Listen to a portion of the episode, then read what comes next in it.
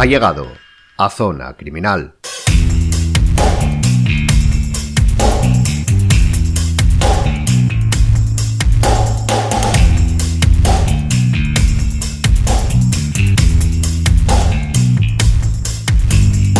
Hoy toca Crimitorial.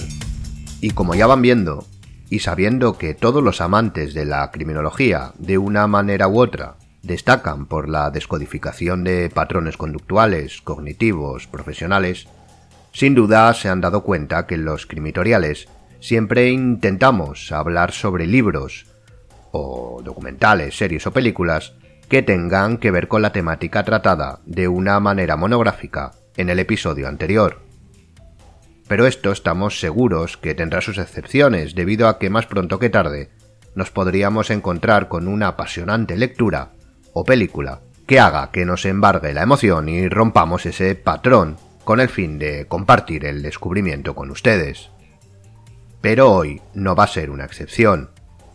Y vamos a hablar sobre dos libros que creemos pueden interesar a nuestros oyentes, a usted principalmente.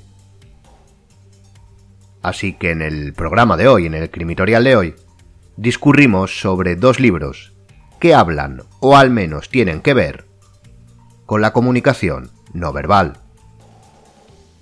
Y decimos que tienen que ver porque uno de ellos sí está totalmente relacionado, pero el otro habla de un aspecto que en pocas ocasiones se menciona a la hora de hablar sobre CNV. Pero que es, no sólo de vital importancia, sino la base de la misma.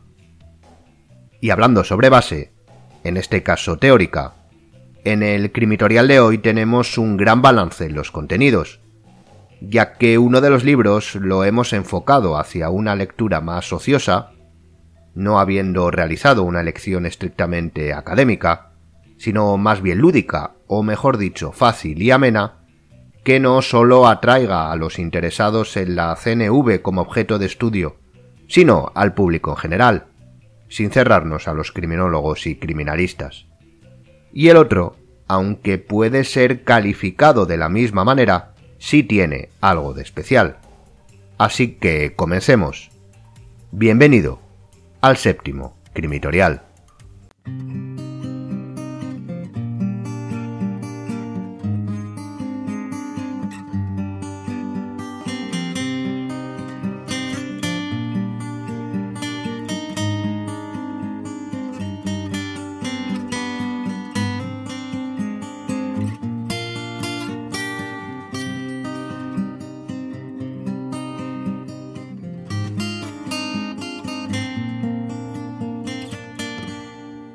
El primer libro que queremos presentar tal vez ha estado en la mente de los más perspicaces, ya que, como sabrán, normalmente cada libro o artículo que mencionamos en un episodio monográfico lo incluimos en la descripción.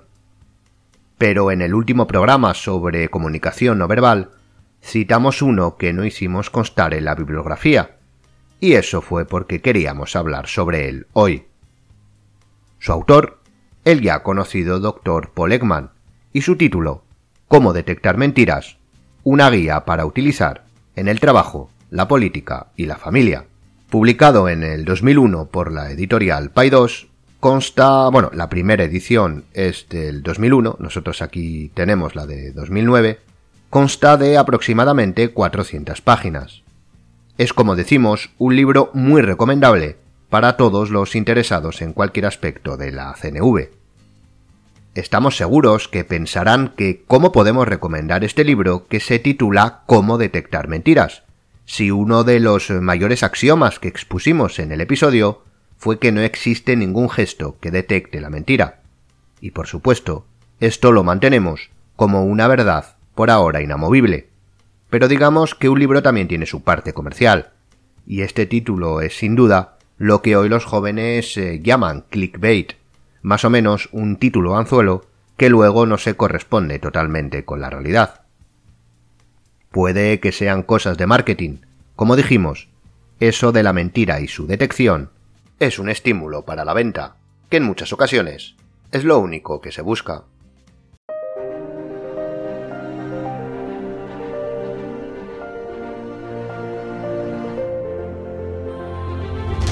Contenido del libro es muy ameno y dirigido a todo interesado, no a un sector profesional concreto. En él, el Dr. Eggman hace gala de una buena y fácilmente entendible prosa, sobre todo para explicar aspectos académicos, ya que de una manera muy comprensible diserta o expone aspectos eh, ya vistos en el programa anterior, como el polígrafo y su capacidad nula de detectar mentiras, o las limitaciones de la CNV y sobre todo las microexpresiones, de una manera perfectamente comprensible. No es un libro, digamos, académico, pero sí aporta datos empíricos y científicos para ser fácilmente asimilados. Obviamente se trata de una obra para aquellos que quieran obtener unos mínimos conocimientos y se acerquen por primera vez de manera generalizada, sin centrarnos en ningún aspecto concreto, a la comunicación no verbal. No es un manual de estudio, sino de lectura de disfrute, donde comprenderá a grandes rasgos cómo funciona la CNV, también las llamadas eh, microexpresiones, los análisis profesionales y ampliará las limitaciones de los mismos y las malas interpretaciones que se han dado a ciertas conclusiones, como la regla de Meravian, recuerde, que no han sido utilizadas o explicadas de manera metodológica. No es un libro para los profesionales que lo comprenden, aunque también, oye, si no lo ha leído, es perfectamente recomendable, sino más bien para el gran público. Es un buen libro, como decimos, para comenzar.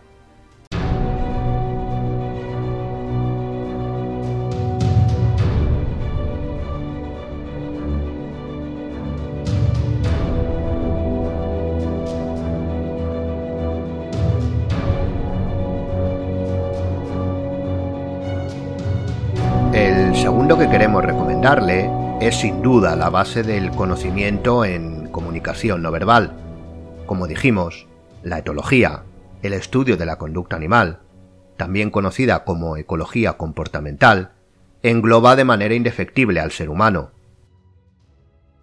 El estudio de la etología comparada es sencillo en su comprensión.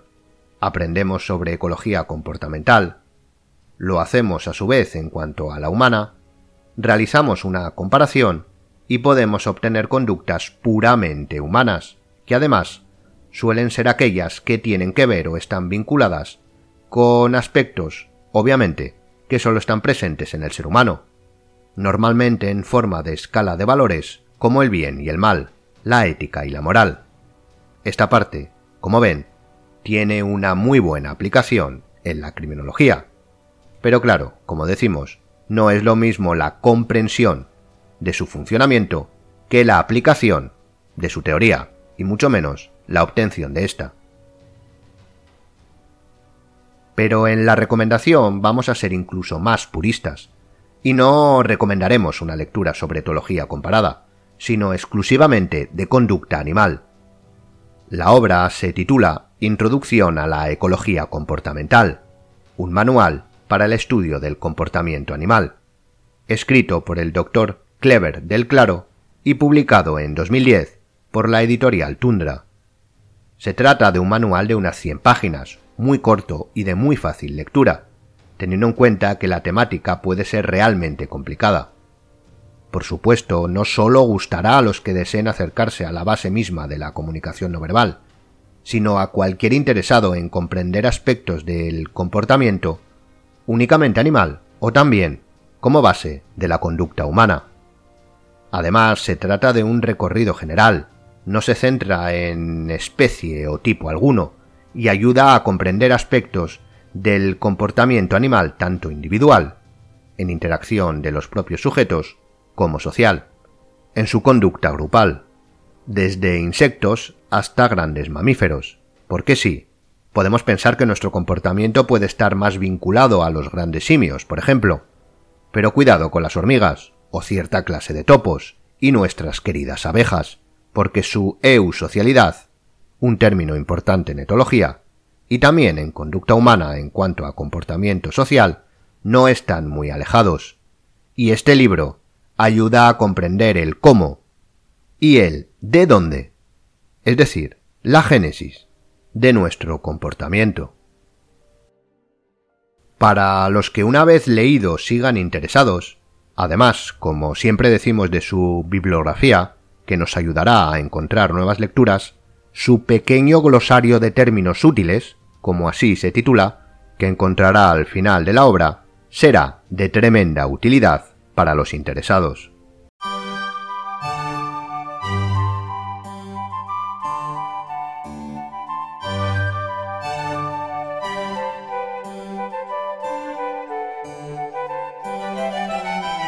Este libro, en la primera página, la primera cita del autor, es eh, probablemente uno de los mayores aciertos, o mejor dicho, de las mejores ilustraciones que podía haber explicitado, al menos para la comprensión de la comunicación no verbal. Esta pertenece al doctor Ernest Mayr, nacido en 1904 y fallecido en 2005, y resume perfectamente el objetivo de la conducta, de nuestra conducta, como seres vivos. Porque de manera general, sí conocemos, y así lo expone, el para qué de nuestro comportamiento. Literalmente referencia a que, abrimos comillas, el comportamiento orientado hacia un fin está extremadamente extendido en el mundo orgánico. Por ejemplo, la mayoría de las actividades relacionadas con la migración, la obtención de alimento, cortejo, ontogenia y todas las fases de la reproducción están caracterizadas por tal orientación hacia un fin. La existencia de procesos orientados hacia un fin tal vez sea el rasgo más característico del mundo de los organismos vivos. Cerramos las comillas. Como ve, en estas mínimas líneas se hace un resumen exquisito de lo que a nosotros nos llevó, sin conseguir ser tan concretos, muchas más.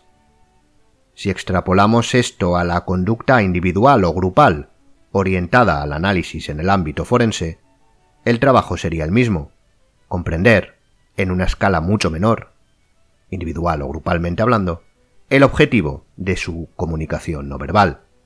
Esto sería incluso un posible punto de partida para la pregunta que dejábamos en el aire en el episodio monográfico. Sea como fuere, el comienzo de la obra ya promete.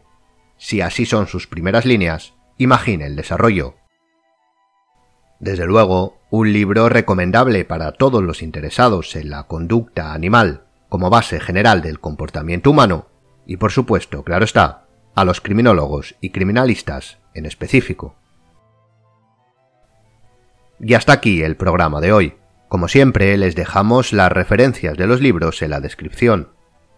Gracias por escucharnos y hasta el siguiente Crimitorial.